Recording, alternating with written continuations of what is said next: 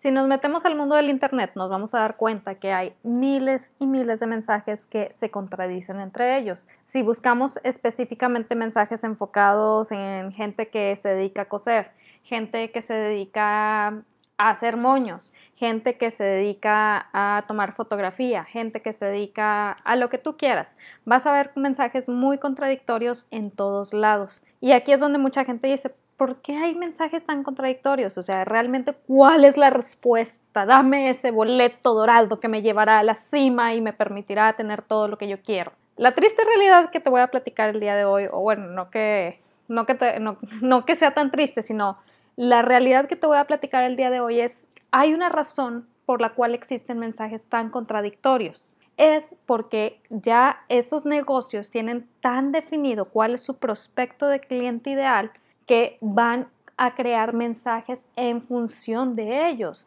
Van a crear mensajes que pueda escuchar su prospecto de cliente ideal. Porque si te fijas, a la larga, esos mensajes que parecían contradictorios entre sí, de competidores y demás, llegan hacia un punto en donde se conjugan.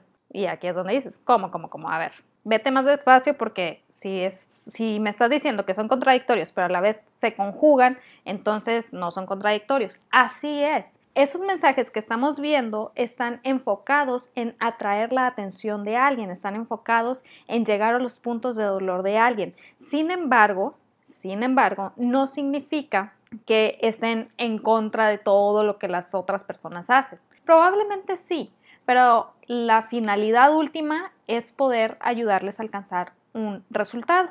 Así de importante es tu prospecto de cliente ideal, porque obviamente nosotros, todo mundo, en algún punto hemos caído en estos mensajes. Nos sentimos identificados, nos sentimos que nos están hablando a nosotros y por eso nos acercamos más fácilmente a esa persona que está transmitiendo ese mensaje.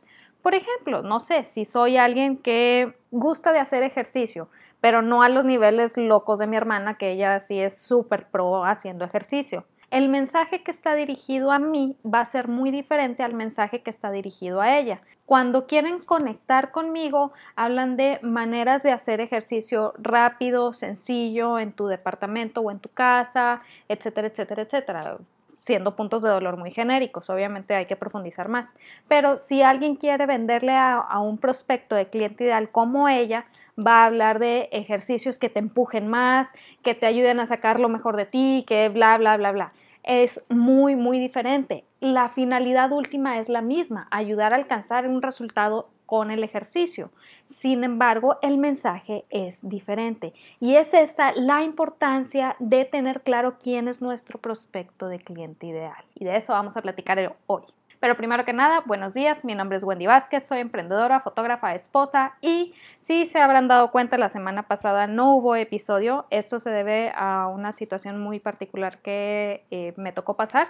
Después les voy a platicar de ello. La verdad es que ahorita todavía no, no estoy preparada. No es nada malo, solamente todavía no estoy preparada para platicar de ello, pero más adelante muy probablemente lo haga pues a través de otros medios.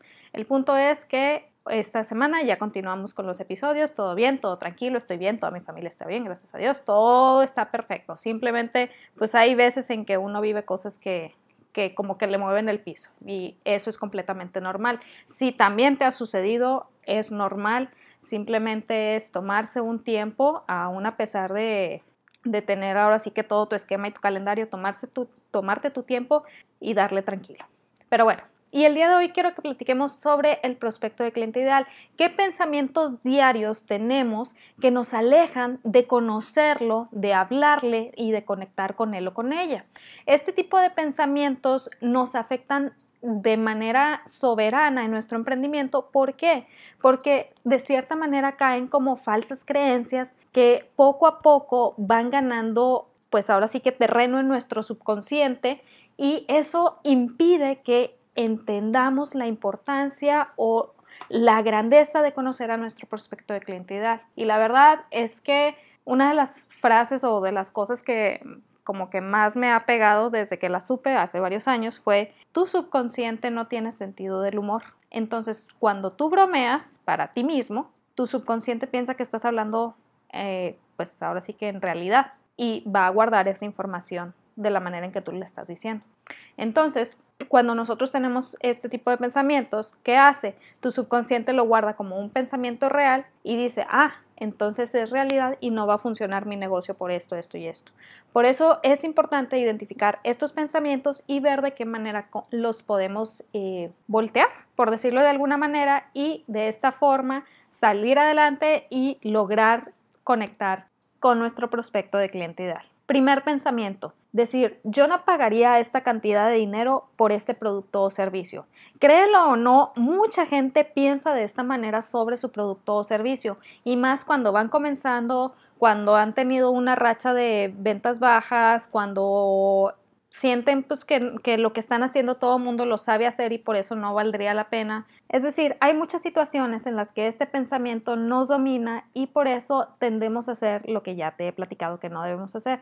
Bajamos el precio de nuestro producto o servicio simplemente por pensar que no está la gente dispuesta a pagar por el producto o servicio. Ahora, esto no quiere decir, ah, sí, voy a cobrar la millonada por mi producto o servicio, que al cabo que yo puedo poner ese precio.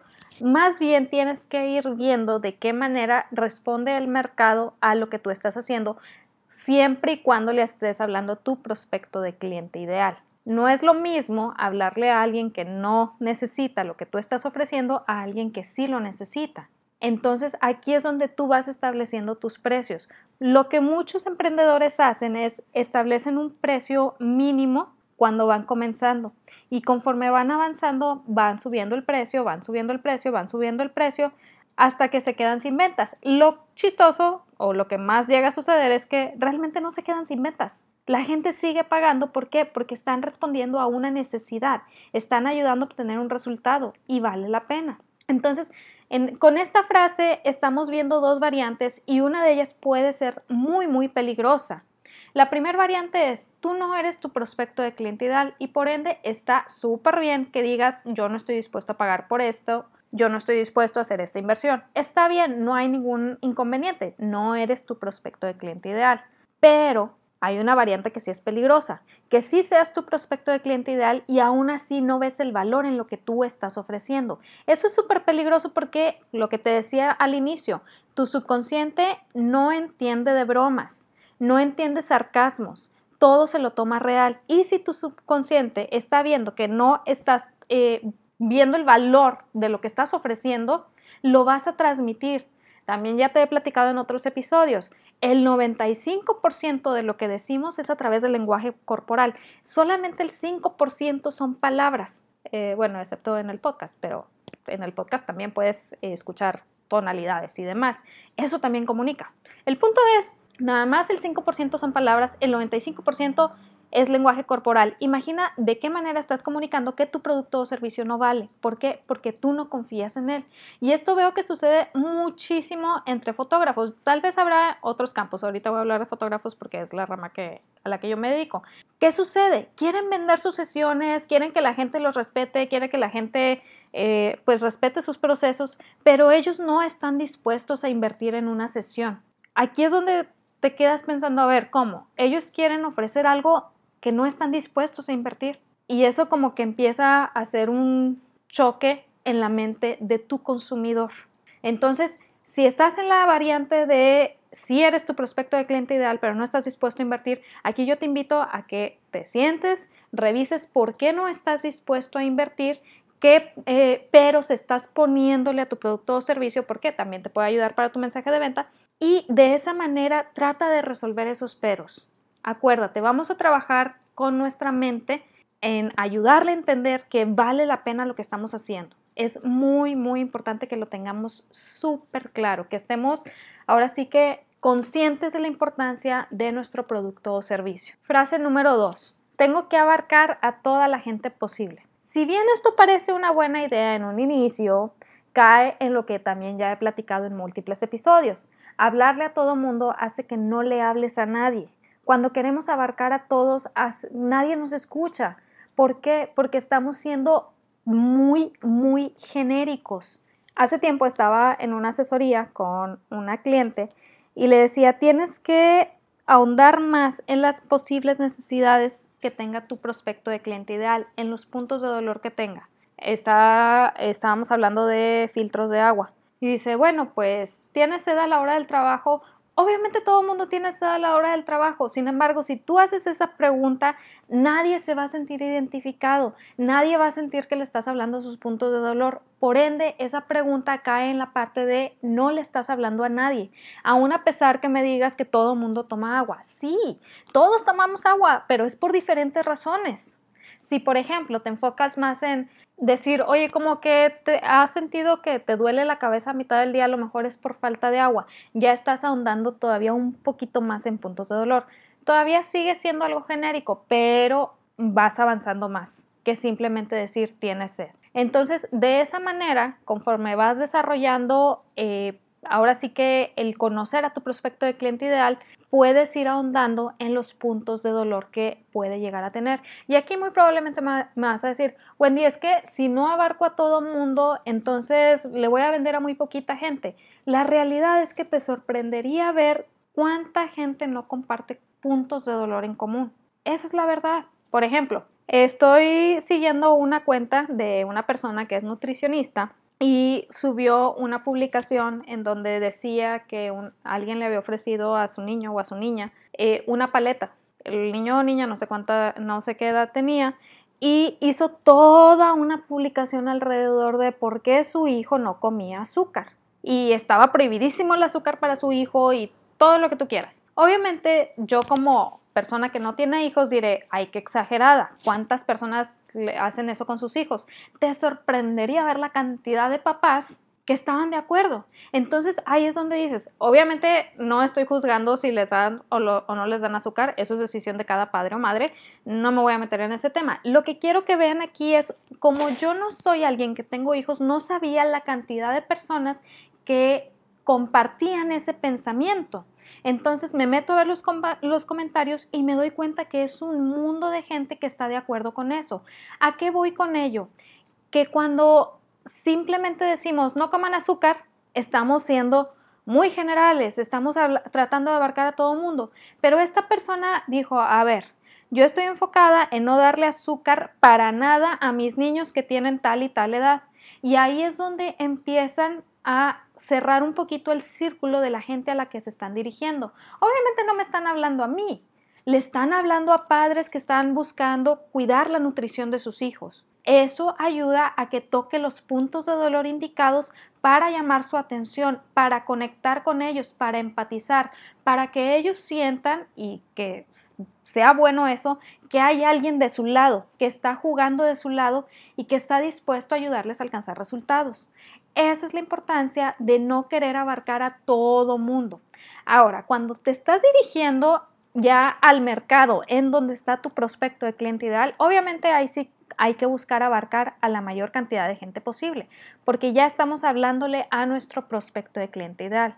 Pero si no te estás dirigiendo todavía a ellos, entonces trata de no ser tan genérico. El ser genérico es lo que evita que la gente te escuche, es lo que evita que la gente te ponga atención y es lo que evita que la gente pues quiera comprar tu producto o servicio. Frase número 3. Seguro que lo puedo o la puedo convencer. Y aquí les quiero contar una anécdota que siempre que me acuerdo de esta anécdota me da risa. Creo que ya se las he platicado en otros episodios, pero me sigue dando risa, así que se las voy a volver a contar. Resulta que ya les he platicado que yo estaba en una red de mercadeo de maquillaje hace muchos, muchos, muchos, muchos años. Y pues tengo una amiga eh, que vive en cierta zona de la ciudad de Monterrey y justamente por esa zona vivía la persona que me inscribió a esta red de mercadeo, que la verdad me inscribí por insistencia, no porque realmente creyera en el producto. Yo sé que es buen producto, pero no era un producto que en esos momentos yo pudiera vender. El punto es, mi amiga vivía por ahí y tenía una perrita que sacaba a pasear todos los días a las 7 de la mañana, 6, entre 6 y 7 de la mañana. Y cada que salía a pasear, me preguntaba, oye Wendy, ¿tú conoces a fulanita de tal que vende este producto? Y yo, ah, sí, es la persona que me inscribió. Ah, ok, dices que ya me la he encontrado en el parque como dos o tres veces, pero no se ve que vaya a caminar. Y siento que me está esperando en el parque nada más para venderme. Conozco a la persona y sí, sí la creo capaz de estarla esperando en el parque nada más para venderle el producto. Aquí la realidad es que esta persona se dedicaba más que nada a tratar de convencer a la gente de que comprara ese producto. Estaba gastando mucho tiempo, mucha energía y a veces podía incurrir en prácticas no gratas para la empresa. Creo que al final de cuentas tuvo que salirse de la empresa. El punto es, esta tarea de querer convencer que lo que tú tienes para ofrecer es lo que necesitan es muy delicada. Queremos que alguien que llega por primera vez con nosotros esté ya más mentalizado sobre lo que le vamos a ofrecer. Entonces, si estamos nosotros pensando que lo vamos a convencer, pues como que hay un choque entre lo que estamos tratando de lograr, entre lo que estamos diciendo y esto lo presiente nuestro prospecto. Recordemos, no hay producto mágico, no hay producto que se venda solo. Cada producto está enfocado en alcanzar un resultado. Entonces, nosotros tenemos que buscar bien a nuestro prospecto de cliente ideal y no es alguien al que vamos a convencer que tiene una nueva necesidad. Si la persona tiene esa necesidad que pues nosotros podemos ayudar a resolver, es más probable que se acerque a nosotros, pero no lo tenemos que convencer que es una nueva necesidad.